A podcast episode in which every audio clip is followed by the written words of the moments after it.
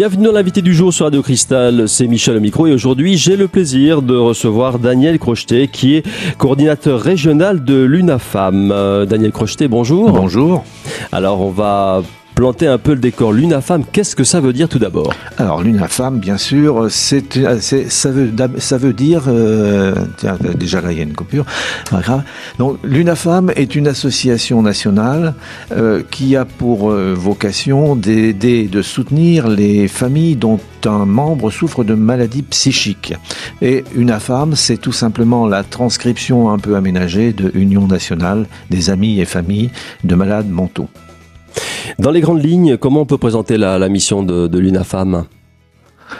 Alors, si historiquement, l'UNAFAM a été créée il y a donc une cinquantaine d'années maintenant par un, groupe de parents dont euh, un enfant souffrait de schizophrénie. Euh, et face à la difficulté qu'il y avait de faire entendre la voix, de trouver la place dans la cité pour leur, euh, leur, enfant, ils ont décidé de se réunir pour améliorer cette image, changer le regard sur une maladie qui évoque encore trop souvent, euh, qui est trop souvent associée à la folie, et euh, également pour défendre des droits, les faire avancer, afin que euh, les personnes malades aient une vie la plus normale possible. Alors dans votre approche, il y a plusieurs euh, volets. D'abord, il y a la personne elle-même qui est concernée, puis il y a les familles aussi. Bien sûr, bien sûr, parce que si euh, le malade est euh, en grande souffrance, la famille l'est aussi. Et d'ailleurs, on constate au quotidien que bah, quand il y a, une interaction entre les deux, quand, la, quand la, personne malade va mal, la famille va mal, et quand elle va mieux, la famille va mieux, et inversement. C'est un peu une approche globale. Hein. On, ne traite pas la personne séparément, on la traite dans son contexte. Voilà, je dirais que c'est une approche, on va dire, c'est une approche systémique. Hein. Euh, chaque fois que un élément dans, cet ensemble, dans l'ensemble que constitue la famille, chaque fois qu'un élément bouge, il fait bouger les autres. Premier volet, euh, soutenir les familles. Euh, en quoi ça consiste au quotidien Alors, au quotidien, soutenir les familles, eh bien, c'est être essentiellement être à leur côté pour faire face à ce qui est souvent un véritable vécu comme un véritable drame. Quand une, une famille apprend que un de ses enfants euh, souffre d'une schizophrénie ou d'une autre maladie psychique, eh bien, il est évident que c'est un véritable coup de massue. C'est la famille est complètement désemparée, elle ne sait plus du tout euh, que faire face à quelque chose qu'elle ne maîtrise pas, qu'elle ne comprend pas. Et donc là, nous, euh, à travers cette, cette, cette, union où nous avons, où nous rassemblons des, des familles euh, qui sont confrontées à ces troubles depuis quelquefois des décennies, ça permet d'apporter cette expérience, de, de rassurer, de se rendre compte qu'on n'est pas seul, qu'on ne vit pas quelque chose d'exceptionnel, malheureusement. Et, et donc, la première étape pour nous, c'est d'accueillir ces familles. On les accueille, on va les écouter, on va on va essayer de de voir avec elles les, les de, de, quoi est composée leur histoire et avec elles essayer de, de trouver des pistes pour améliorer la vie au quotidien. Deuxième volet, euh, vous avez un rôle de représentation des familles euh, vis-à-vis de, des institutions. Alors on a effectivement alors un, rôle de représentation très large. On va dire que là on est sur le rôle, on est sur un rôle de défense des droits. Si on veut défendre les droits, si on veut les faire évoluer, il faut être présent partout où il est question de, de la, des droits de ces personnes. Et le droit essentiel, c'est quand même le respect des droits de l'homme, le respect à la dignité pour des, pour des personnes pour lequel souvent on n'est encore pas tout à fait euh, au clair par rapport à ces, à ces droits. Donc pour, ce, pour cela, ben, nous sommes présents partout où c'est nécessaire, essentiellement bien sûr, alors dans les, dans les institutions de santé, hein, dans les institutions sanitaires, euh, par exemple l'hôpital euh, sur les Vosges, l'hôpital de Ravenel, qui, qui, qui accueille tous les, toutes les personnes qui souffrent de qui souffrent de troubles psychiques, mais également à la maison départementale des personnes handicapées, également à, au niveau de euh, de l'ARS, hein, qui est l'agence régionale de santé, qui définit les grandes politiques de santé territoriales, mais aussi, euh, bien évidemment, dans d'autres endroits. Nous avons des relations, bien sûr, avec euh, avec les, les, communes, notamment avec la mairie d'Épinal, euh, avec d'autres associations, l'Union départementale des associations familiales, l'UDAF et d'autres.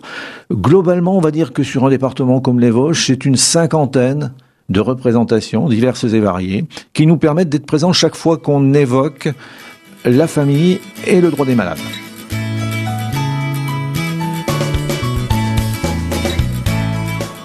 Fin de la première partie de cette émission, l'invité du jour, consacré aujourd'hui à l'UNAFAM en compagnie de Daniel Crocheté. On se retrouve dans un instant avec le troisième volet de la mission de cette association. A tout de suite.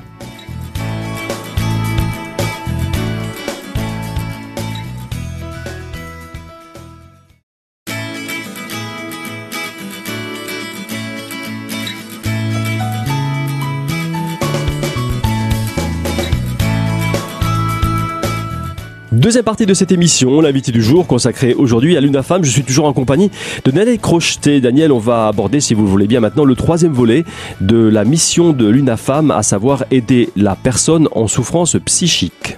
Au départ, nous sommes une association de famille. Alors, bien sûr, dans la famille, il y a la personne malade. Et comme je vous l'ai dit tout à l'heure, si la personne malade, si la personne malade va mieux, la famille aussi. Donc, euh, et inversement, aider l'un, c'est aider l'autre. Donc, bien évidemment, euh, dans ce rôle que nous, que nous avons, ben, nous avons à aider la personne malade de différentes manières. C'est l'aider directement. On a, on les, on, les rencontre, on discute avec elles, on les écoute, on, on essaye de trouver des solutions à des problèmes. Et puis, face aux attentes qu'ils peuvent avoir, qui sont souvent des attentes qui concernent euh, une activité professionnelle, qui concernent euh, un hébergement, qui concernent euh, des problèmes financiers, etc. La vie au quotidien.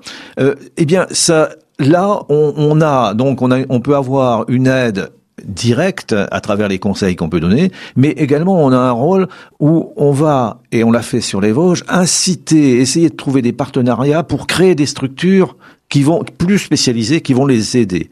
Hein, je vais prendre quelques exemples. Sur les Vosges, on a avec euh, une association qui est la VSEA, euh, on a, ça nous a permis de mettre en place un, un, un centre d'aide par le travail. Il y a une douzaine d'années. Derrière, de mettre en, de, mettre en place également une, résidence pour permettre, un foyer résidence pour permettre l'accueil des personnes qui travaillaient, mais également, plus récemment, des lieux d'accueil de jour où les personnes peuvent se retrouver et où on essaye, en les accompagnant, de les resocialiser, de les, de les ramener dans une vie qui est une vie plus ordinaire. Vous avez également des centres de vacances, donc vous avez vous assurez un suivi complet. Vous les, vous avez des établissements d'aide par le travail, donc euh, de, des établissements de d'insertion, on peut dire ça, non? Aujourd'hui, les établissements, ces établissements d'aide par le travail, donc qui s'appellent plus des, des centres d'aide par le travail CAT, mais des ESAT, établissements de services et d'aide par le travail, changement, simple changement d'appellation. Hein. Mais bon, euh, voilà. Donc c'est vrai que, alors nous ne les gérons pas directement. Faut être clair, nous avons, nous avons fait le choix au niveau associatif pour l'instant, de ne pas gérer d'établissement. Donc nous, travaillons avec des partenaires et nous apportons notre soutien au projet. Euh, nous apportons une certaine garantie par rapport au, au problème du handicap qui est traité. Hein, et pour certaines, nous les parrainons. Parrainer, ça veut dire que, par exemple, sur les, je, vous ai parlé de lieux d'accueil de jour, c'est des groupes d'entraide mutuelle. Là, notre parrainage va jusqu'à accompagner les adhérents euh, à ces, ces GEM euh, dans leur fonction au quotidien de gestion. Daniel Crocheté, on va rentrer dans le vif du sujet, si vous le voulez bien. On va aborder euh, votre euh, cœur de métier, si on peut dire ainsi. Euh, vous aidez donc les personnes et leurs familles qui sont en situation de troubles psychiques. Comment peut-on les définir ces troubles psychiques? Alors, le trouble psychique, c'est c'est un trouble essentiellement un trouble à la de la relation avec l'autre. C'est-à-dire que, alors il y a deux grandes, deux grandes catégories de troubles psychiques, les névroses d'un côté, où la personne est très consciente de son, de, son, de son état de santé, et puis les psychoses où, où là il y a vraiment une, une rupture presque totale au moins certaines périodes, avec la réalité la personne est dans un autre monde, donc avec toutes les difficultés que ça peut que ça peut engendrer. Alors, on va dire pour faire très simple, au niveau des névroses, dans ce qu'on connaît de manière assez régulière, on a les phobies hein, euh, qui sont qui sont assez classiques et nombreuses, et puis on, on a les troubles obsessionnels compulsifs qu'on appelle les TOC. Mais là, on parle pas du petit, du, on parle pas du tic. Voilà, parce que tout le monde en a. Voilà, hein. on parle pas du tic. C'est pas c'est pas au même niveau. On, hein. parle du TOC qui est vraiment quelque chose qui peut être extrêmement handicapant, qui vous qui peut vous empêcher de sortir de chez vous parce qu'il y a quelque chose qui, euh, de manière, euh, des blocages qui vous empêchent de sortir, par exemple. Hein. Donc ça, là, on est, par contre, on est très conscient. On est même en demande de soins par rapport à ça, hein, de solutions. De l'autre côté, la psychose, euh, on est donc dans le, souvent dans le déni. Hein, on n'est pas malade finalement, on ne se sent pas malade et pourtant on est dans un autre monde, la réalité est complètement euh, euh, une autre réalité. là on, parle notamment de la schizophrénie, hein, de la maniaco-dépression, de, troubles de ce, de ce genre qui là sont beaucoup plus problématiques puisque on pourrait dire que plus on va mal, plus on a tendance à fuir le soin. Donc on n'est pas demandeur de soins puisque on est dans un, on est dans son monde et ça va bien. C'est pas, c'est le, seul problème, c'est la relation avec l'autre monde qui est à côté. Ça, c'est donc quelque chose qui est qui est important à connaître. Puis alors, à côté de ça, on a euh, une autre pathologie qui est qui est qui peut aussi euh, qu'on a souvent tendance à, à négliger un peu, qui est la dépression. Ah, la dépression, mais là on parle d'une dépression vraiment d'une d'une dépression euh, chronique, sévère, hein, profonde. La, la, dépression qui, qui, là encore, qui vous empêche de sortir de chez vous pour aller acheter votre pain. Vous avez envie, mais vous ne pouvez pas. Qui vous mine de l'intérieur. Tout à fait. Hein. Donc, et qui vient souvent euh, en complément des autres des, autres maladies parce que quand vous êtes quand vous êtes névrosé vous avez des tocs bien évidemment il y a un moment ça vient ça devient trop lourd et on risque de plonger dans la dépression. Et de la même manière dans, dans les dans tout ce qui est psychose. Donc si vous voulez ça c'est un peu le le champ d'action de de l'UNAFAM en termes de pathologie. Toutes ces pathologies relèvent-elles, euh, Daniel Crocheté, de, de, de la psychiatrie? Ah, pour l'essentiel, oui, bien évidemment. Après, euh, c'est comme beaucoup de pathologies, elles sont plus ou moins sévères. Et, et, donc, euh, on peut très bien rencontrer des personnes, notamment sur les, sur les, les troubles maniaco-dépressifs, qu'on appelle, qu'on appelle aussi euh, troubles bipolaires aujourd'hui, des personnes qui, à 40, 40 50 ans, n'ont jamais, n'ont jamais consulté pour ce type de pathologie. Hein, et qui vivent avec. Euh, donc euh, ça peut ça peut arriver. Par contre, c'est vrai que euh, sur la schizophrénie plus régulièrement parce que là cette différence au monde fait que ça peut amener effectivement de manière assez rapide à, avoir à aller jusqu'à des hospitalisations pour essayer de définir le traitement qui va permettre une stabilisation de la personne.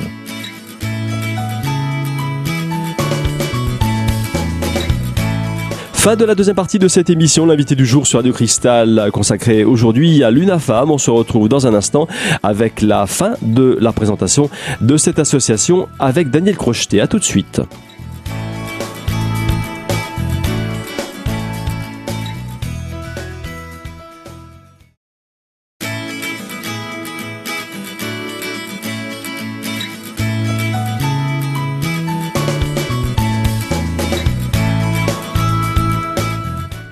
Troisième et dernière partie de l'invité du jour sur Radio Cristal consacrée aujourd'hui à la présentation de l'UNAFAM. Je suis toujours en compagnie de Daniel Crocheté qui est coordinateur au sein de cette association. Daniel, si vous voulez bien, on va poursuivre l'analyse des principales pathologies psychiques qui sont prises en charge par l'UNAFAM. Ces pathologies euh, sont-elles innées ou acquises? Alors, il s'agit bien de maladies. Donc c'est des maladies. Hein. C'est, on va faire là peut-être, c'est peut-être le moment de faire la différence entre ce qu'on appelle le handicap mental, qui lui concerne notamment la, la, déficience, euh, la déficience intellectuelle, les troubles comme la trisomie 21, etc. Et c'est qui sont là pour le coup en général acquises et qui ont des, hein, qui, qui, ont des origines euh, génétiques, enfin euh, voilà, hein. qu'on connaît quand même. Voilà, tout à fait, qui sont relative, relativement stables. Hein, je dis relativement parce qu'il peut y avoir des des des des, des, problèmes annexes, mais et, et qui quelquefois ne nécessitent pas de traitement. La, la, maladie, la maladie psychique, elle, qu'on a appelée longtemps maladie mentale, Hein euh, et pour faire la différence avec le handicap mental, on, est donc passé à l'appellation de psychique. Elle, c'est une, on est bien sur de la maladie hein, qui se déclenche. Alors, il y, a des, psychoses infantiles, bien sûr, mais généralement, c'est des, des, des maladies qui se déclenchent en fin d'adolescence ou au début de l'âge adulte. On connaît les aimants déclencheurs? Honnêtement, y a, on n'a pas, on a quelques indications aujourd'hui, mais non, on n'a pas, on on a, on n'a pas encore euh, trouvé les, les vraiment les, les, les origines de la maladie. Des éléments déclencheurs, ils peuvent être, on sait que c'est multifactoriel. Hein, il y, a, y, a, certainement une dimension génétique. Ça, c'est à peu près sûr aujourd'hui. Tout le monde en est, en est d'accord.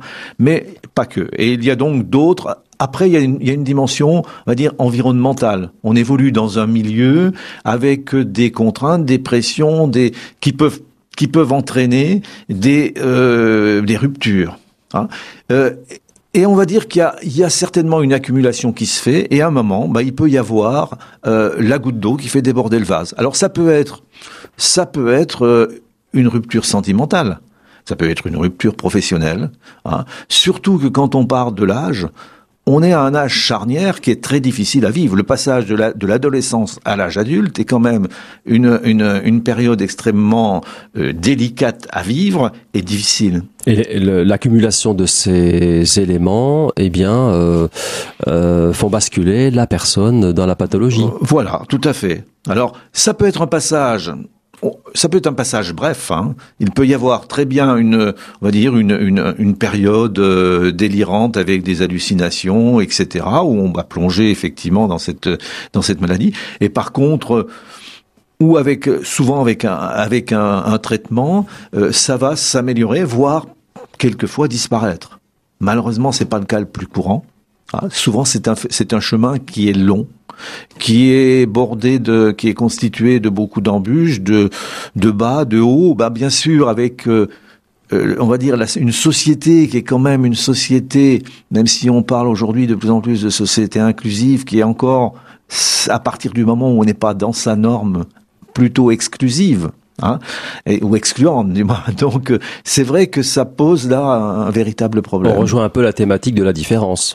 Tout à fait. On est en plein. Je crois qu'on est en plein dedans. J'ai tendance moi à comparer souvent euh, le type de réaction qu'on a avec euh, envers des, des, malades psychiques et avec cette notion de folie qui remonte, qui fait remonter des peurs ancestrales à l'imaginaire collectif, aux peurs ancestrales que ça peut générer. Euh, c'est vrai qu'on est bien. C'est la peur de la différence qu'on rencontre effectivement euh, dans d'autres dans d'autres domaines, notamment le racisme. Et la peur de l'inconnu, parce que par définition, on n'est pas nécessairement euh, comment dire, familier de cette euh, de ces situations aussi. Ah, tout à fait. Alors que c'est c'est quand même une situation qui est extrêmement courante, puisque aujourd'hui. Euh, on, sait statistiquement, c'est la maladie qui est là, c'est ce sont les maladies les plus égalitaires qui puissent exister. Elles touchent à peu près de la même façon toutes les toutes les origines ethniques, toutes toutes les catégories socio-professionnelles, donc personne n'est à l'abri. Et quand même, aujourd'hui, euh, si on prend la France, on estime que entre 2 millions et 2 millions et demi de personnes souffrent de troubles sévères et chroniques. Ce qui est quand même très important. Rapportons ça aux Vosges, c'est entre 10 et 12 000, entre 10 et 12 000 personnes, donc 10 et 12 000 familles qui sont concernées. Daniel Crocheté, on va parler chiffres justement. Concernant l'UNAFAM, vous êtes combien? Alors, l'UNAFAM, on n'est pas assez, bien entendu. Hein. On n'est jamais, on n'est jamais assez, effectivement. Alors l'UNAFAM, euh, nationalement, puisque nous sommes une, une association nationale avec une centaine de, de, délégations dans les départements, euh, nous, nous, nous accompagnons 40 000 familles à peu près aujourd'hui. Nous avons 14 000 adhérents. Et sur ces 14 000 adhérents, nous avons à peu près 2 000 bénévoles.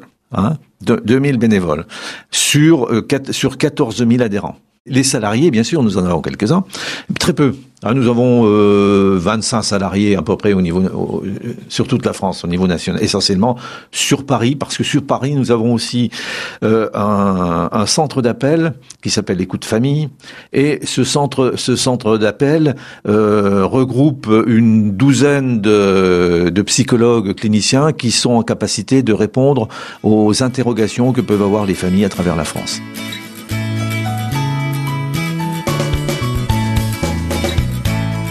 Fin de l'invité du jour sur Radio Cristal, première émission de présentation de l'UNAFAM Lorraine.